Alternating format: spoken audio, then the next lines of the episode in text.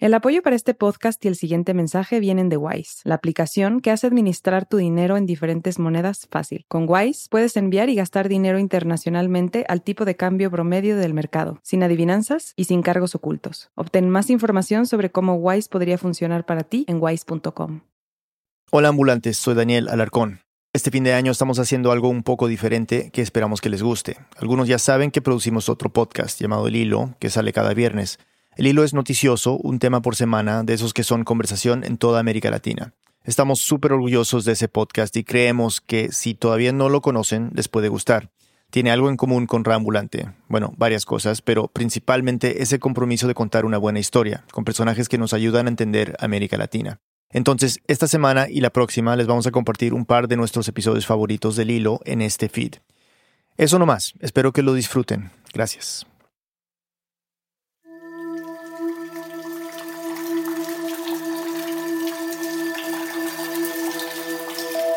Las goteras eran tan constantes que no te dejaban escuchar tu propia voz. Eran como cascadas. Y recuerdo cuando era chiquita que siempre me gustaba mucho acampar, que me, a veces con mis papás me ponía a contar las estrellas. Y obviamente después de cinco minutos nos dábamos cuenta que era una tarea imposible. Bueno, me pasó lo mismo con el glaciar. Me senté dentro de la cueva a ver las paredes translúcidas y los millones de burbujas que tenía adentro, tratando de contar las goteras y después de cinco minutos me di cuenta que era una tarea inútil. Nunca voy a poder darme cuenta de qué tan rápido se estaba derritiendo. No podía contarlas, eran demasiado rápidas y eran demasiadas a la vez.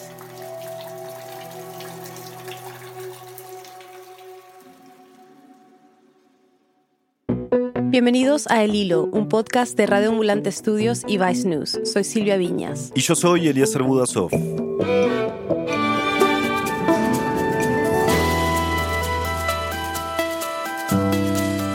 Las temperaturas están subiendo más rápido en las partes altas de la Tierra y en los últimos 50 años los Andes perdió la mitad de sus glaciares tropicales. Los científicos pronostican que podrían desaparecer antes de finales de siglo. Y Venezuela podría convertirse en el primer país andino que pierda todos sus glaciares. Hoy el último glaciar de Venezuela. ¿Y qué significa para nosotros ser la generación que lo verá desaparecer?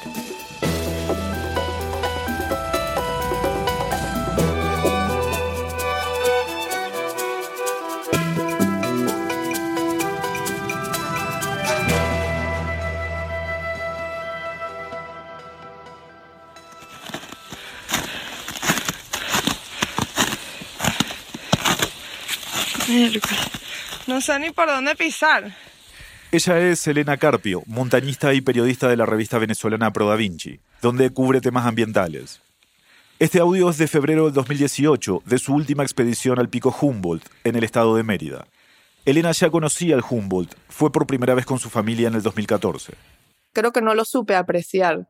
Me parecía muy interesante que había nieve en un país que también tuviese costas caribeñas que tuviese médanos de desiertos. Pero bueno, creo que no, no supe entender la relevancia del, del hielo que estaba pisando.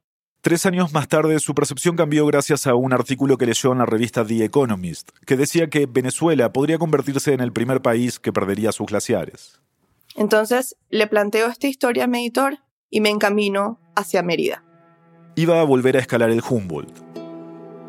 Para Elena hay dos guías de montaña que la acompañaron. La expedición hacia el pico Humboldt comenzó en Los Nevados, un pueblo que se encuentra arropado por una de las vertientes de los Andes venezolanos, que se llama la Sierra Nevada. Es un pueblo pequeño de casas blancas, blancas como la nieve, y se llama Los Nevados porque hace unos 50, 60 años caía mucha nieve allí, y la nieve se acumulaba en las cumbres que lo rodeaban. Entonces todos los habitantes de Los Nevados, cuando subían la vista al cielo, veían picos nevados. Y la gente siempre dice que bueno, que hoy en día lo que queda blanco en los nevados son las paredes de las casas, porque ya todos los glaciares y la nieve que caía allí ya escasamente aparece. El viaje duró unos 10 días y recorrieron más de 20 kilómetros para poder alcanzar el segundo pico más alto del país, que se levanta a 4.940 metros sobre el nivel del mar. Es un trabajo muy mental, ¿no? Porque tú estás a paso humano Sabemos que cada paso mide menos de un metro y estás tratando de escalar algo que está mil metros por encima de tu cabeza. Tú estás con tus botas ahí tratando de equilibrarte entre el precipicio y la roca que tienes enfrente casi vertical. La roca es brillante, realmente parece mármol a veces. Tiene como estas vetas internas rosadas, verdes, amarillas, que te indican que es roca muy antigua y además su textura resbalosa te habla de que allí hubo glaciar, porque así es como el glaciar erosiona. El glaciar al erosionar crea toboganes. Al subir, el glaciar no se ve desde todos los puntos, pero Elena me dijo que hay un momento específico a mitad de camino en el que ya se puede ver. Y te aceleras más y te emocionas más, aunque estés más cansada porque ya sabes que la cumbre está cerca. Empezamos a ver hacia arriba y, y parecía un puñado de nubes. Y es solo cuando se despeja el cielo que realmente entiendes que ese blanco que está allí es hielo. No es vapor de agua, ni son pájaros, ni es, es hielo. Cuando Elena finalmente alcanzó la cumbre y pudo llegar al glaciar, notó que algo había cambiado con respecto a la última vez que había estado allí con su familia, cuatro años antes. Porque yo lo recordaba, mucho más grande. Incluso me monté en una piedra alta y empecé a ver en el horizonte a ver si estaba escapándoseme una parte del glaciar que no conocía. Porque realmente vi que las lenguas que antes cubrían y se desparramaban hacia otra ladera no estaban. El glaciar era mucho más pequeño. Elena había entrenado con guías de montaña cuando subió al Humboldt por primera vez. Sabía cómo usar instrumentos especiales para moverse por el hielo, como algo que se llama piolet. Que parece como un hacha y es lo que utilizan los montañistas para poder moverse y desplazarse por el hielo de manera segura. Te clavas, lo lanzas con todas tus fuerzas como si fueras a cortar una pared y eso es lo que te ayuda a tener tracción para moverte en el hielo. Lo mismo que los crampones, que son estos aparatos que te pegas a las botas y que son como si tuvieras 20 cuchillos pegados verticalmente en las suelas de los zapatos. Y es lo que te permite anclarte al hielo. Los tuve que usar la primera vez que fui porque además la caminata era mucho más, tenías que atravesar, con toda certeza tenías que atravesar el glaciar para llegar a la cumbre del pico Humboldt. El glaciar era tan grande que tenías que pasar por el hielo. Ya ese no era el caso. Esta vez, no fue necesario usar estos instrumentos para moverse por el hielo. Y resulta que el hielo era tan poco profundo que no hizo falta. Elena se encontró con un glaciar herido, con grietas. Ella dice que cerca de la cumbre los bordes del glaciar ya no abrazan la roca como lo hacía antes. Tenía incluso espacios de hasta un metro entre la montaña y el hielo. Encontramos una cueva debajo del glaciar, que cuando entramos escalamos hacia abajo como si estuviéramos bajando unas escaleras en la roca y de repente nos dimos cuenta que estábamos debajo de la masa de hielo. Entonces la acústica es muy poderosa.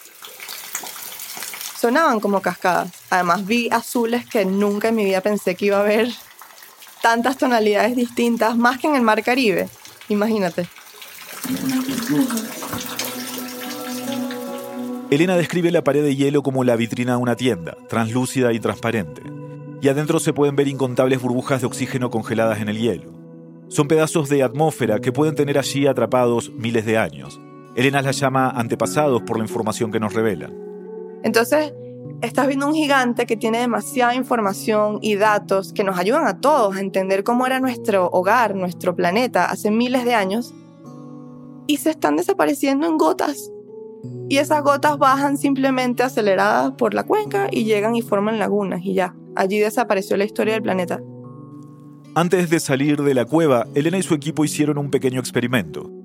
Sacaron una botella de un litro de agua vacía, la sostuvieron debajo de una de las estalactitas de hielo que goteaba y contaron el tiempo que les tomó llenar la botella. Un minuto y 38 segundos. Durante su reporteo, Elena fue a muchos archivos de periódicos y revistas un poco para tratar de rescatar la historia del glaciar. Había escuchado rumores sobre una supuesta competencia de esquí que había tenido lugar en el Pico Espejo, uno de los glaciares ya extintos de Venezuela. Entonces, Elena empezó a buscar año por año en la sección de deportes del periódico, hasta que encontró fotos y una reseña del campeonato de esquí. Buscando y buscando archivos, leí un nombre que me pareció familiar. El nombre de un señor que tenía el mismo apellido que ella, Carpio. Y era el nombre de mi abuelo. Resulta que Miguel Carpio, Michel Carpio, como lo llamaba mi padre, había esquiado y había participado no en uno, sino en los dos campeonatos de esquí que se llevaron a cabo en Venezuela. Y no solo eso, el único que se terminó, que fue el de 1961, mi abuelo quedó en segundo lugar. Entonces, descubrí a mi abuelo investigando sobre los glaciares. Y yo realmente sabía muy poco de mi abuelo. Mi abuelo murió cuando mi padre tenía 16 años de un cáncer muy violento y mi padre le cuesta mucho hablar de él. Incluso nosotros hoy en día, ya grandes, no sabemos nada sobre mi abuelo. Y tenemos una familia muy pequeña. Entonces, siempre nos hizo falta ese gigante, siempre nos hizo falta tener a ese personaje en nuestras vidas. Y que me iba a imaginar yo que lo descubrí en un glaciar. Elena no solo encontró su apellido en los archivos del periódico. Unas semanas después, buscando fotografías en el viejo archivo de una revista, encontró una foto de su abuelo esquiando. Yo tenía una sola foto de mi abuelo, era la única que yo había visto, la única que tenía. Y de repente encontré una segunda foto de él esquiando en los glaciares, en un archivo, en un sótano oscuro. El glaciar empezó siendo una historia sobre cambio climático y sobre cambios ambientales y sobre cómo el planeta está cambiando rápidamente. Y terminó siendo una historia sobre mi familia y sobre mi padre y sobre lo que soy y me cambió mucho la forma de verlo. El glaciar se convirtió en mi abuelo el abuelo que yo nunca conocí y que además es cómico porque a mí siempre me gustaron mucho las montañas y siempre me gustó mucho la naturaleza y la aventura y encontrar a mi abuelo montado en ese glaciar hizo que tantas cosas tuvieran sentido. ¿Cómo ha sido para ti ver este retroceso en el glaciar? Realmente, de las pocas certezas que tú tienes estando allá arriba, es que pocos han estado allí, que no te acompañan muchos. Y por esa parte, también me entristece porque siento que quizás no tanta gente los va a extrañar. Y eso me duele porque quizás Venezuela no va a tener cambios radicales cuando desaparezcan sus glaciares, más allá de lo que signifique para un pueblo dejar de ser una ciudad de nieves eternas. Pero para el resto del continente, para los Andes, millones de personas van a quedarse sin agua cuando desaparezcan los glaciares.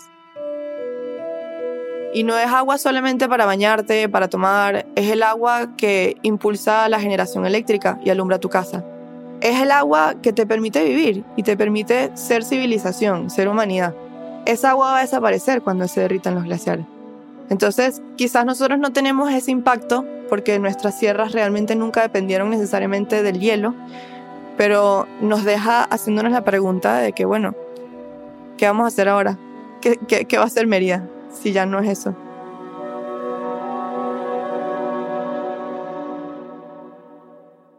Después de la pausa, hablamos con dos científicos que están documentando el retroceso del Humboldt para entender mejor qué está pasando con el último glaciar de Venezuela y qué nos dice sobre el calentamiento global y el resto de los glaciares que aún quedan en los Andes. Ya volvemos. Si estás disfrutando este episodio y quieres apoyar el importante trabajo que hacemos en Reambulante Studios, por favor considera unirte a nuestro programa de membresías de ambulantes. Cualquier donación, no importa el monto, apoya a Reambulante y el hilo para que podamos seguir cubriendo América Latina como ningún otro medio. Ayúdanos a llegar a nuestra meta de 1.800 nuevos miembros antes del 31 de diciembre. Hazlo en reambulante.org slash deambulantes. Estamos de vuelta en el hilo. Como escuchamos en el segmento anterior, Venezuela podría convertirse en el primer país del mundo en perder todos sus glaciares. Entonces, para entender la situación actual y qué significa esto para el planeta y la región andina, hablamos con ellos. Yo soy Luis Daniel Jambí, soy ecólogo del Instituto de Ciencias Ambientales y Ecológicas de la Facultad de Ciencias de la Universidad de los Andes aquí en Mérida. Soy Alejandra Melfo del Centro de Física Fundamental de la Facultad de Ciencias de la Universidad de los Andes y soy físico a pesar de que estoy participando en estos proyectos de ecología. Cuando dice proyectos, Alejandra se refiere en parte a uno que se llama Último Glaciar, de la Universidad de los Andes en Mérida. Alejandra, Daniel y otros científicos están documentando el retroceso del Humboldt y la nueva vegetación que está creciendo como resultado de este retroceso. ¿Ustedes llegaron a ver Mérida con un glaciar visible? Claro. Sí, sí, claro. Yo llegué a Mérida en el año 83 y se veían, estaba el glaciar del Pico Bolívar que llegaba hasta Pico Espejo, es decir, era bastante grande, cubría toda la cara norte-noroeste del Bolívar. se veía desde la ciudad, y había otro separado, el glaciar de la Garza o la Concha, que lo vi desaparecer. Yo recuerdo exactamente el día en que me asomé y vi que el glaciar se había partido en dos, una línea exactamente en el medio, y de ahí en adelante los dos trocitos se disolvieron muy rápido. Eso fue para mí muy impresionante.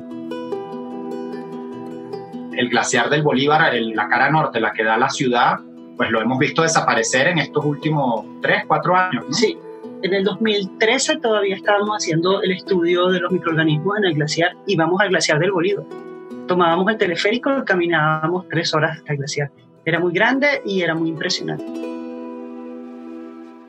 Pero estos glaciares no eran algo que solo se veía a lo lejos. Alejandra y Luis Daniel me explicaron que antes de que ellos llegaran a Mérida, la relación de la ciudad con los glaciares era muy estrecha. Antes, algún siglo atrás, los glaciares eran hieleras, los llamaban así. Entonces la gente de esta ciudad subía a buscar hielo al glaciar y bajaba con el hielo a la espalda hasta la ciudad e incluso a ciudades cercanas. Y en Mérida se vendían helados en el mercado principal hechos con hielo de glaciar era muy, muy llamativo que tuviéramos esas montañas en un país tan, tan cálido, ¿no? Mérida es una ciudad legendaria en Venezuela, entonces el que ahora la gente viene y, se consigue con que ya no hay nieve, mucha gente se lo concientiza cuando viene, porque creo que para los venezolanos en general no hay todavía la conciencia de que nos quedamos sin glaciares. De los cinco imponentes glaciares que hubo alguna vez en Venezuela, popularmente conocidos como las cinco águilas blancas, solo queda uno, el glaciar del pico Humboldt, que está un poco más alejado de lo que estaban estos glaciares ya extintos. Y está situado de manera que otras montañas lapan a la vista de la ciudad y además no tiene alrededor carreteras ni pueblos cercanos. Es bastante remoto, como no es lejos, pero sí es remoto tienes que ser un montañista que llegue hasta allá. Montañistas como Elena, por ejemplo, a quien escuchamos en el segmento anterior. ¿Cómo fue para ustedes ir por primera vez a un glaciar? Bueno, yo el primer eh, glaciar que vi fueron exactamente esos. Tomando el teleférico, uno los veía cerquita. No los llegué a tocar, eso fue prácticamente que en el 83, 85 cuando vine a la ciudad para mí fue en, 1997 también, este, subimos al pico Humboldt en una expedición y además fue una subida invernal, fue en julio que llueve mucho y por lo tanto nieva mucho. Y yo me quedé totalmente impresionado de poder caminar primero sobre la barriga del glaciar del Humboldt, que era enorme en esa época, uno se tardaba, era varios campos de fútbol, varias hectáreas, atravesar el primero la barriga y luego subir al pico, y como estaba nevado, pues llegamos arriba y nunca supimos si estábamos en la cumbre porque había tanta nieve que no estábamos seguros de estar en la cumbre. Y bueno, para un venezolano de, como te digo, de Caracas, una ciudad también de montaña, pero fundamentalmente caribeña, pues eh, era una experiencia única eso de poder estar enterrado en nieve en, en el trópico, ¿no? ¿Y cómo es para ustedes ver este retroceso? Es duro, es duro y es doloroso. Y pensar que, que, no va a estar, que desaparece y para siempre, es una cosa que a mí particularmente me impresiona mucho. Y resulta que uno tiene también que darse cuenta que este tipo de, eventos, como pasa con los eventos tristes en la vida, son muy particulares. Es decir, hubo glaciar durante cientos miles de años, no va a haber glaciar durante decenas de miles de años y a nosotros nos toca vivir el momento en que lo vemos desaparecer.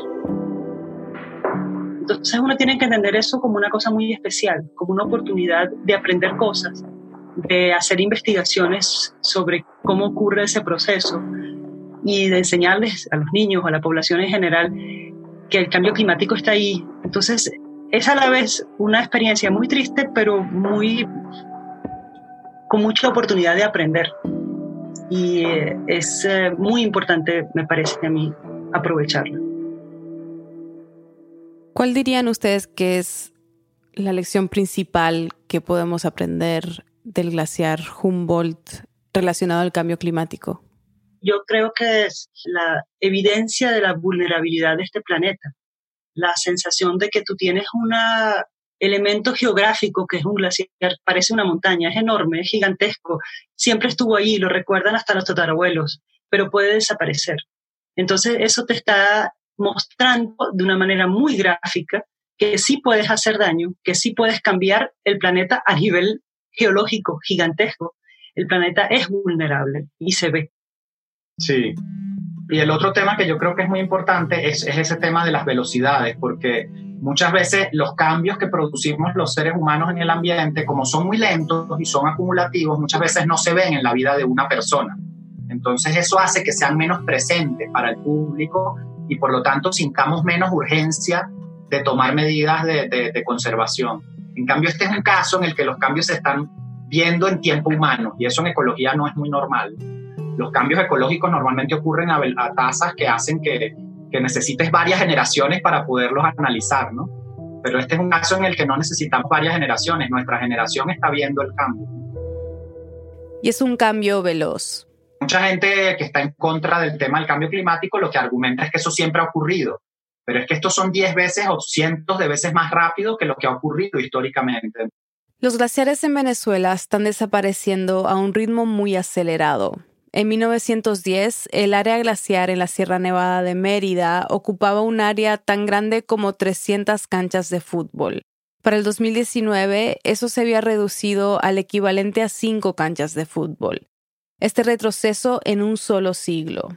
Y lo mismo ha pasado en la cordillera de los Andes, que perdió la mitad de su área glaciar en los últimos 50 años.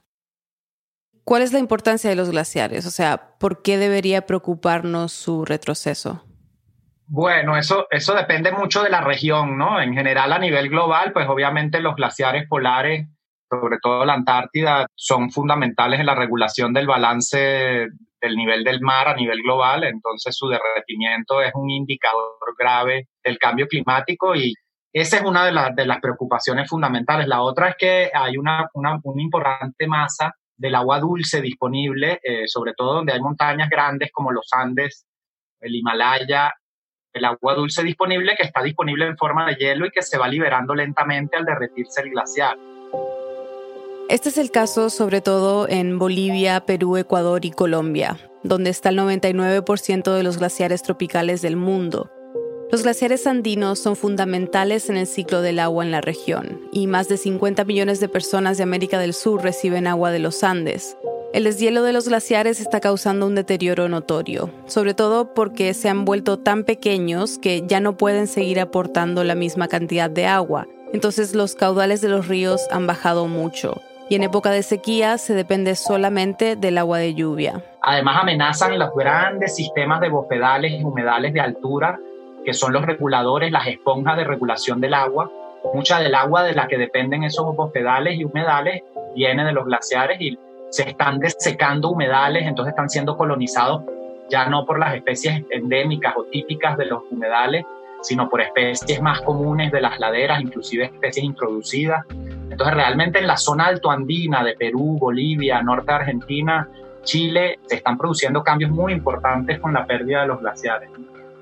En Venezuela los glaciares son más pequeños y su aporte en términos de agua es mínimo. Entonces los glaciares cobran más una importancia cultural para muchos pueblos indígenas, están asociados a deidades o, o al culto en general de los espíritus de la montaña y tienen en Venezuela, por ejemplo, son emblemáticos para el turismo, aparecen en los billetes. Si escogemos cuatro destinos emblemáticos, uno es definitivamente el Caribe, la Guayana y los glaciares de Mérida, ¿no? Entonces el que se pierdan, pues obviamente tiene una importancia cultural y económica grande. La razón principal de la desaparición de los glaciares es el calentamiento global. Pero hay dos cosas que lo hacen más notorio y más rápido en el caso de los Andes tropicales. La primera es la altura. Nosotros tenemos picos bastante altos. Estamos hablando de glaciares que están en zonas muy altas de la atmósfera, a 5.000 metros y más. Y eso quiere decir que como el aire caliente sube, en la medida en que la atmósfera se calienta, la tasa de calentamiento es mayor a mayor elevación. Entonces, los glaciares andinos se están calentando más rápido que el promedio global y por lo tanto se están derritiendo más rápido. Y la segunda razón detrás de la desaparición tan acelerada de estos glaciares es su ubicación geográfica, es decir, el hecho que estén situados en un área como el trópico. Entonces, la combinación de la situación tropical con la alta elevación hace que las tasas de aumento de la temperatura sean mucho mayores que el promedio global. Para darte una idea, estamos hablando de 0,5 grados por década aproximadamente, ¿no? Que si tú comparas con el promedio global de más o menos un grado en el último siglo, pues te da una idea de que esto aquí está ocurriendo a estas altitudes cinco veces más rápido que el promedio global. Luis Daniel y Alejandra piensan que quizás ya es muy tarde para hacer algo para frenar el deshielo de los glaciares de los Andes, pero que aún se puede aprender mucho de la situación que estamos viviendo. Hay medidas que se deben tomar, no necesariamente para detener el, retroceso, que probablemente no hay ninguna manera, pero si hay medidas que tú tienes que tomar, sabes que te vas a quedar sin glaciar, por tanto te vas a quedar sin agua, empieza a trabajar en eso Sé que muchos países lo están haciendo y a mí me gustaría pensar que el glaciar del Humboldt, cuando nosotros decimos el último glaciar venezolano, el impacto de esas palabras que sirva para algo, que sirva un llamado de atención, que si el Humboldt se va, nos sirva como un despertador. Se va, puedes quedarte sin glaciares. Pasó, míralo. Y, es muy rápido. Y es importante usar el, momento porque Venezuela va a ser el primer país andino y uno de los primeros del mundo en quedar que tenía glaciares y no los va a tener. Entonces, eso de que, que ya tenemos un país en los Andes que se queda sin glaciares debe ser un llamado de atención no solo para Venezuela, sino para toda la región.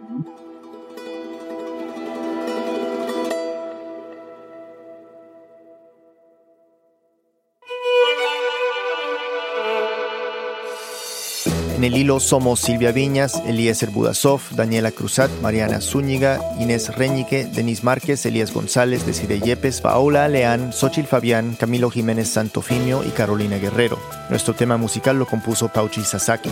Parte de la música de este episodio fue compuesta por Remy Lozano. El Hilo es un podcast de Roundblunt Studios y Vice News. Si les gustó este episodio del Hilo, puedes escuchar más cada viernes. Está disponible en todas las aplicaciones de podcast o en la página web elhilo.audio. En Twitter y en Instagram nos encuentras como El Hilo Podcast. Y si aprecias podcasts como El Hilo y Rambulante y nos quieres apoyar, considera formar parte de nuestro programa de membresías. Cualquier donación de cualquier monto nos ayuda a producir podcasts como el que acabas de escuchar. Hay más información en radioambulante.org slash deambulantes. Soy Daniel Alarcón, felices fiestas y gracias por escuchar.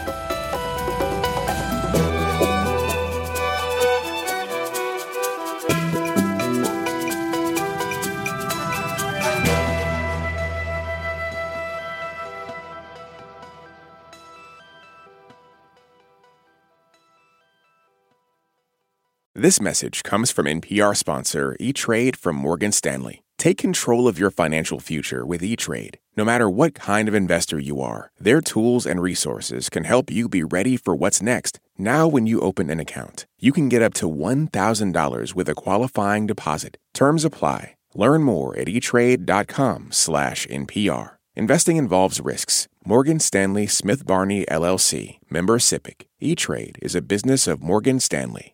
This message comes from NPR sponsor HubSpot. Imagine growing a business with high quality leads, fast closing deals, wildly happy customers, and more benchmark breaking quarters. It's not a miracle, it's HubSpot. Visit HubSpot.com to get started today. Pro Palestinian protests have popped up on college campuses across the country. But from the eyes of students, what are we missing?